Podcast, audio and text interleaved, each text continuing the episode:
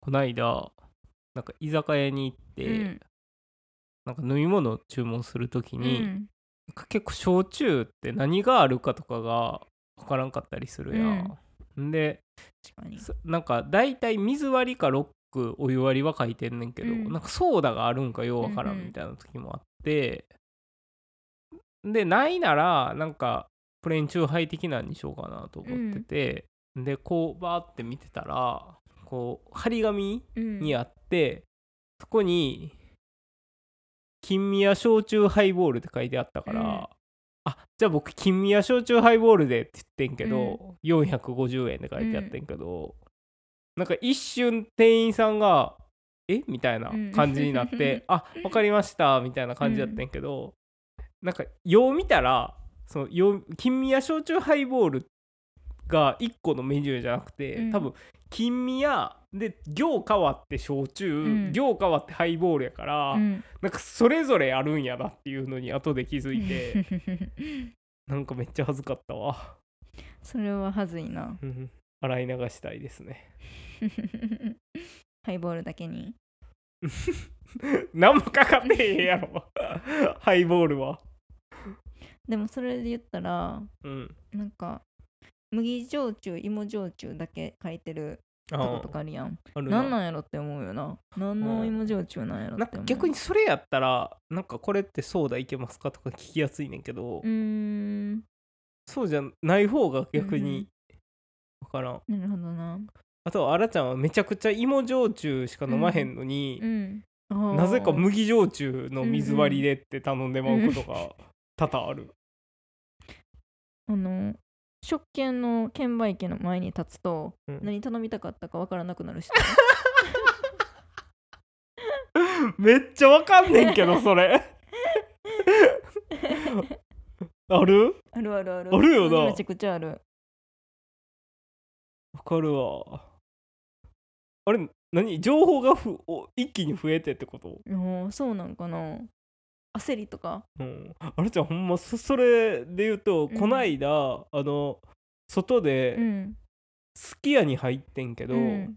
すき家入ってその端から端までメニュー見うて、ん。頼みたいもんないなって思って出たわ、あー。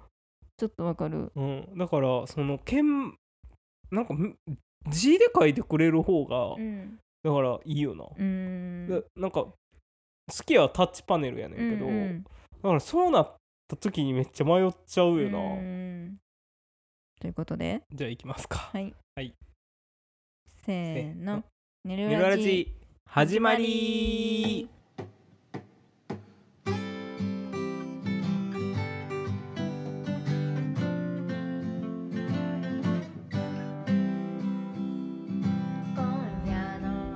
こんばんは。S101 のセッティです今買おうか悩んでいるものはいい匂いのするオイルです。こんばんは。S101 のあらちゃんです。今買おうか悩んでいるものはキーンの靴です。よろしくお願いします。いい匂いのするオイルやねんけどな、うん。なんか吉本とうん。そのなんかようわからんあの化粧品の会社がコラボして、あそうなんや。ドクター・ハインリッヒとか、え。ーなんかまあそういう芸人さんのコラボのうんうん。いろんな匂い香料を混ぜてうん。自分の好きな匂いにできるみたいなうん化粧品やねんか、え。ーんで芸人さんたちが選んだうん。匂いのオイルを買えるみたいなんで、あー熊プラさんそれうん。YouTube でやってた、あほんまにやってた、えどうなのそこでもやったやってるかもな普通に。吉本とコラボやから、うん、熊プロさんの YouTube うで、ん。うん。なんかスサムネだけそれっぽいのがあったで。そうなんや、うん。それであのコントトリオ GAG のセレクションの香りもあって。へえ GAG もあるんや。そうそうすごいよな。うん、渋いな。渋いよな。GAG にドクター・ハインリッヒ。ドクター・ハインリッヒはちょっとなんかこう、なんていう？の名前もちょっとなんか 香水っぽい。シーラボみたいな。そうそう ドクター・シーラボみたいな感じあるけどな。そうやねさすがにちょっと匂い物をネットで買うのはどうなんやろうなとかも思いつつ。しかもなうん。あの GAG じゃなくて、うん。GAG の一人ずつやねん。あすごくない？ーへえ。誰の会それは 分からへんねや。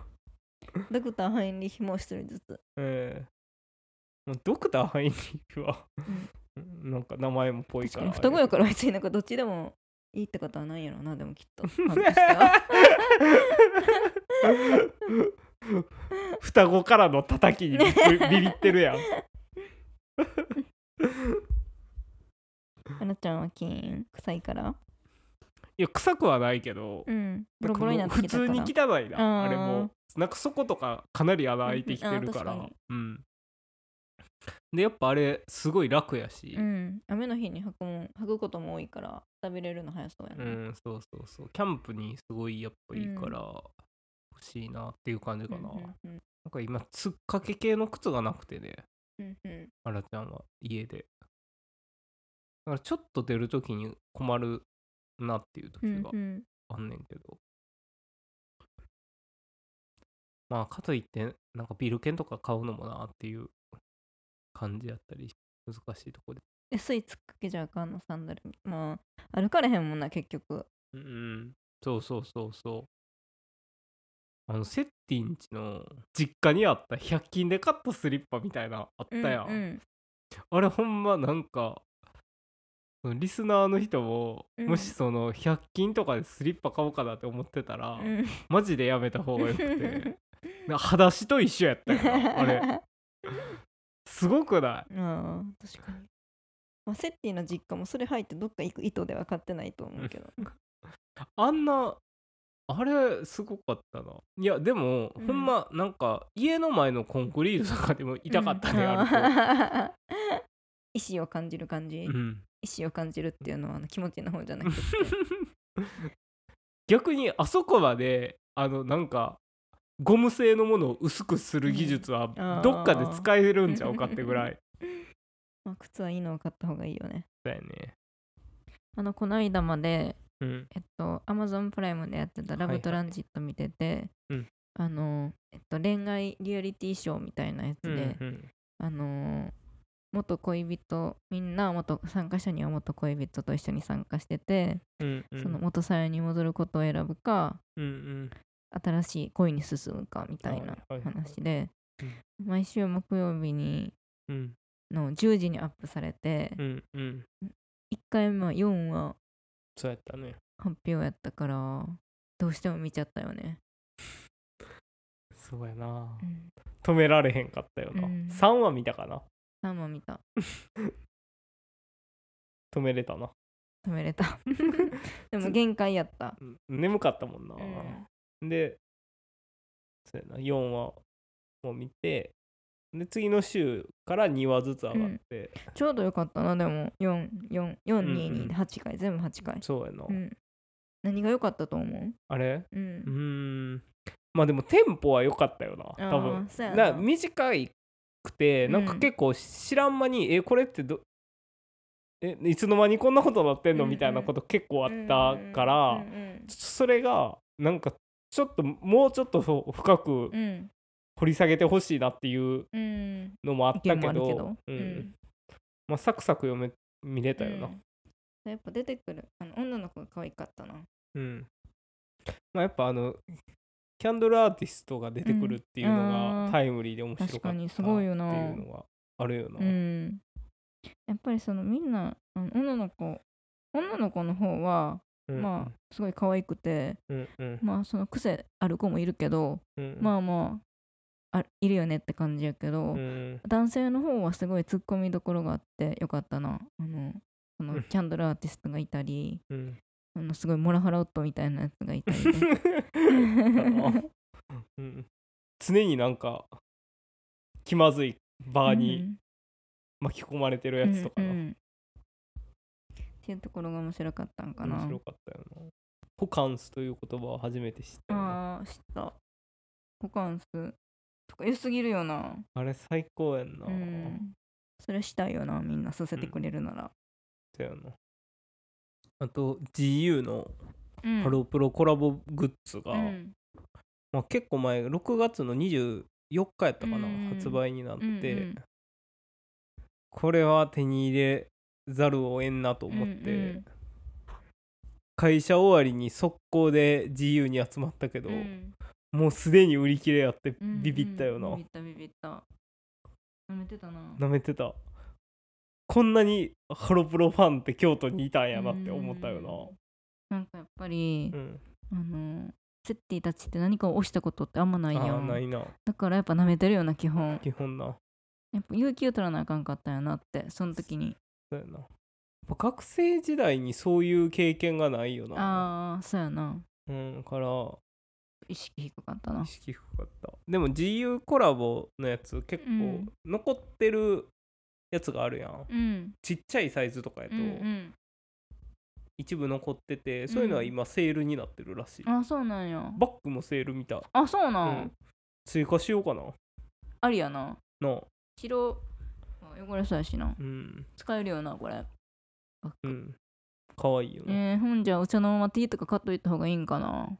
買っといたらあれかわいいやん。なあ美容もかわいいで、うん。しかもセッティ XS とかでもいけるから、うん。いいんちゃう XS とか S がやっぱ残ってるな。あそうなん、うん。あまあ確かにな。今もあんまあれやもんな。ピチ大きめ。T できひんから。ピチティ少ないもんな、うん。あの日のベース芸人みたいな人いないもんな。うん。多分美容とお茶の間とうん。アンジュが残ってんちゃうかうんほな、んまに？うん。30いいよねトリトリいきます？じゃあコーナーいきますか、はい。S101 のとりどり。緑このコーナーではバードウォッチングの本格的な流行の前に S101 がその魅力を発信していくことでバードウォッチングパーソナリティとしてメディアに見つけてもらうためのコーナーです。うーん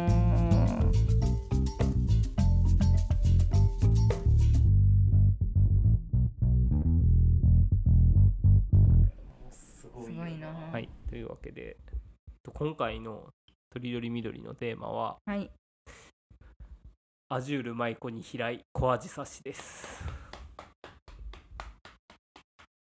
平井はい。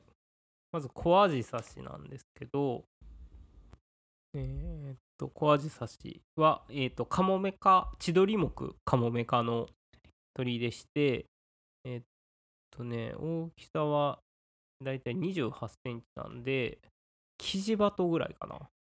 キジバト大ぐらいのうん。鳥。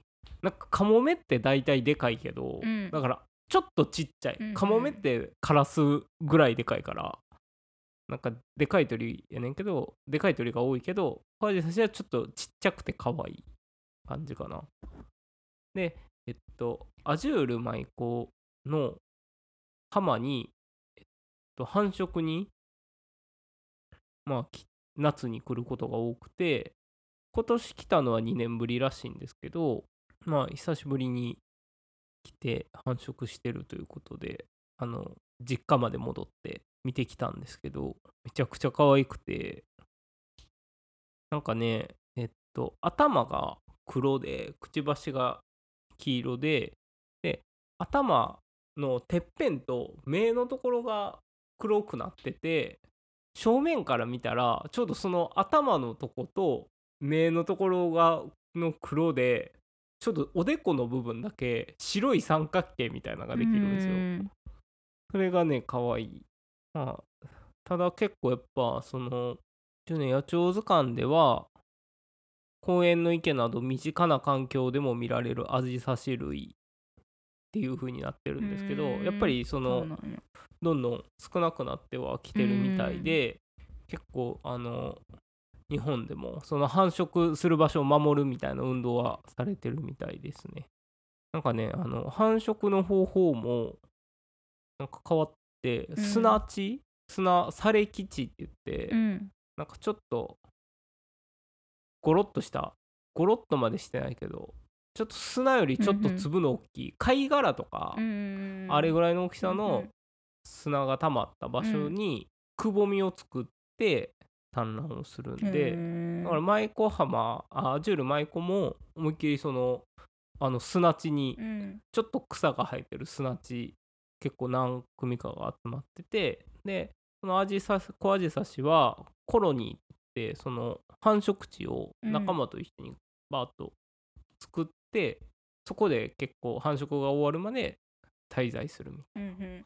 ななんかで、まあ、実際アジュール舞子ではあのヒナも見れたんですけどなんかしょうなんでそんななんか危ないことするんやろなっていう。結構実際カラスとかに結構卵やられることが多いみたいで、で生態もその砂場にいるからなんか結構猫とかに襲われちゃったりとかもするみたいで、なんかそのもうちょっとなんかいい場所ないんかなみたいな、うん。防波堤とか。そうそうそう。とかまあもっとえーあ人誰も入れんような場所とかうん。にすればいいのになって感じなんですけどね。そういうとこやとまたそれはそれで強豪に負けちゃうんかな。いやなんかやっぱそういうとこが減ってるっていうのもあるみたいね。うん。なんか昔はまあでもい一緒かな？カラスとかは飛ぶから一緒かもしれんけど、あの川の三角巣とか、うん。そういうとこでもできたみたいで、うん。河口付近の、うんだからちょっと陸から離れたところでそういうのを作ったりもうんしてたみたい猫なのと。ねそしたら。そうでなんか繁殖のする時になんかその天敵に狙われた時にどうするかみたいなのが書いててんけど、うん。その大きいコロニーでその敵が近づいてきたら大人のアジサシがあの寄ってたかってそいつを追い払うっていう方法をとってるらしくて、なんか多分そのそれぐらいの大きさの規模のコロニーになってないっていうのがあるんやろなっていうのも一つですね。それがもうある程度の大きさまではできたけどやっぱり追い払えるまでいかんかったみたいなのがあるんちゃうかなっていう。増えてほしいですねうん、増えてほしい。なんか結構その増やすためのなんかあの対策みたいなのも結構とって、でうん。まあ、それこそ来やすいように砂地を整地したりとか、あとまあ、えーと砂地のくぼみに産むから、うん。子供は直射日光がめっちゃ当たるうん。んですよ。だから、その草場とかも必要で、うん。草地でちょっと影になる場所が必要やったりするからそのこシェルターって言って、うん。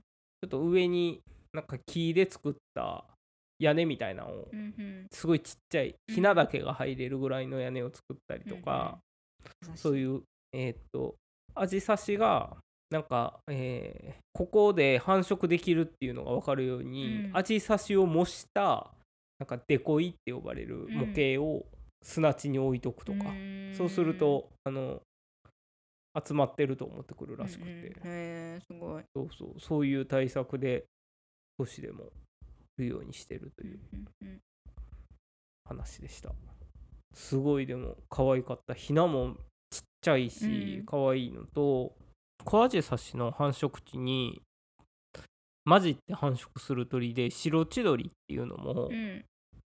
あのそのコロニーに入って繁殖をするらしいんですけど、まあ、これも夏鳥でその白千鳥も見つけてもうほんま白千鳥のひなも見つけうて、ん。もうすごい。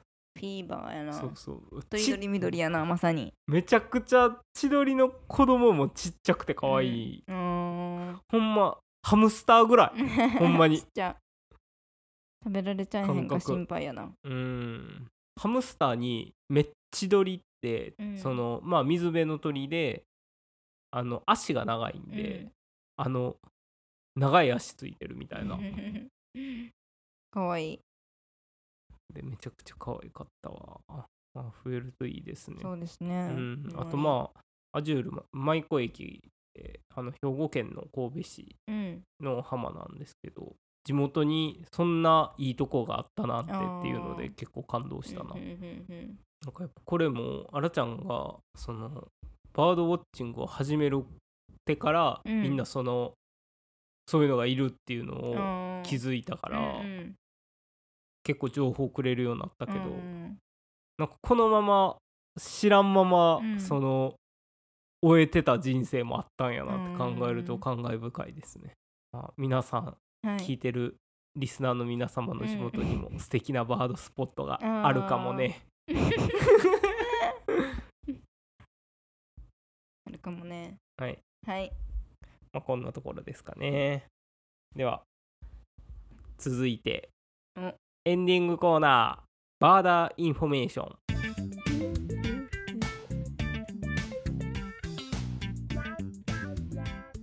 今週のバーダーはあらちゃんはい。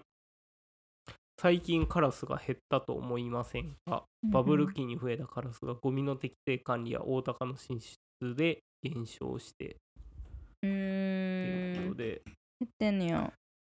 だよね、人以外の生物にとってはし住みにくいはずの都市に、数年を近年多くの野鳥が進出しています。まあ実際にカラス個体調査っていうのをやっててう、ん。同じ場所同じ方法で長期にわたって2000年かな？1984年から2000年ですごい増えてんて。うんうんでうんうんうん。ちょっとずつやっぱ減少してるみたいですうね、ん。